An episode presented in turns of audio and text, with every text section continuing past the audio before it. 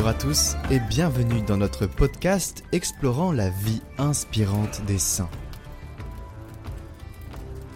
Il est docteur de l'Église, c'est-à-dire que l'Église catholique reconnaît l'autorité exceptionnelle dans le domaine de la théologie. Il est aussi un très grand évangélisateur, notamment dans la région de Genève où il a été l'évêque.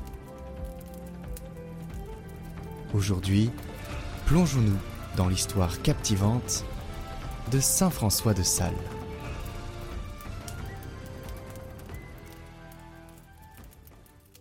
Né le 21 août 1567 au château de Salles en Savoie, François grandit dans une famille catholique, noble, et était destiné à une carrière juridique brillante.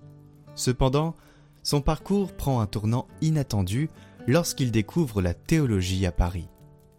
Une crise spirituelle intense le plonge dans le désespoir, mais la découverte de la prière mariale, souvenez-vous, le ramène à la paix. Cette prière, la voici. Souvenez-vous, ô très miséricordieuse Vierge Marie, qu'on n'a jamais entendu dire qu'aucun de ceux qui avaient eu recours à votre protection, imploré votre assistance, réclamé votre secours, ait été abandonné. Animé d'une pareille confiance, ô Vierge des Vierges, ô ma mère, je cours vers vous, et gémissant sous le poids de mes péchés, je me prosterne à vos pieds. Ô Mère du Verbe, ne méprisez pas mes prières, mais accueillez-les favorablement et daignez les exaucer. Ordonné prêtre en 1593 et évêque de Genève en 1602, il résiste au défi du calvanisme, doctrine théologique protestant, et joue un rôle clé dans la contre-réforme le mouvement par lequel l'Église catholique réagit dans le courant du XVIe siècle face à la réforme protestante. François de Sales s'épuisera une bonne partie de sa vie au service de Dieu et des hommes. Ordonné évêque à 35 ans, il ne s'épargnera rien pour annoncer l'Évangile.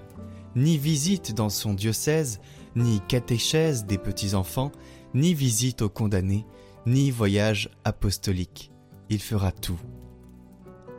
Pourquoi François de Sales est-il saint? Sa sainteté réside dans son engagement envers Dieu et son influence pacificatrice dans une période de troubles théologiques et politiques. Dans sa jeunesse, a reporté le Saint-Père, il vécut une profonde crise spirituelle, alors qu'il méditait la pensée de Saint Augustin et de Saint Thomas d'Aquin.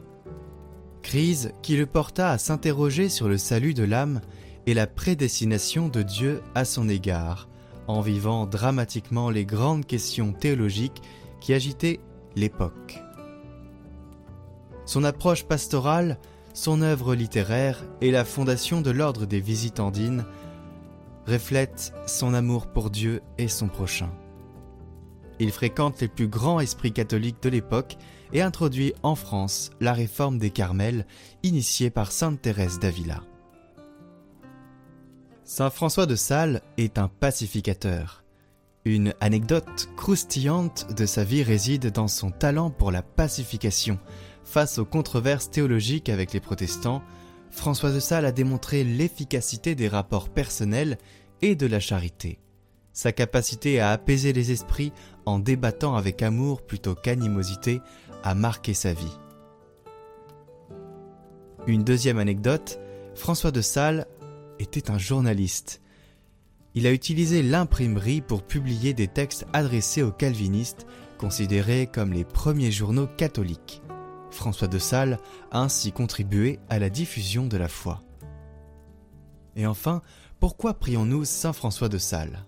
Eh bien, au vu de sa vie, les fidèles se tournent vers lui pour son intercession dans la recherche de la paix intérieure, la guidance spirituelle et la force pour faire face aux défis du monde moderne, aux changements auxquels nous devons faire face. Il est aussi le saint patron des journalistes. Merci d'avoir rejoint ce voyage à travers la vie de Saint François de Sales.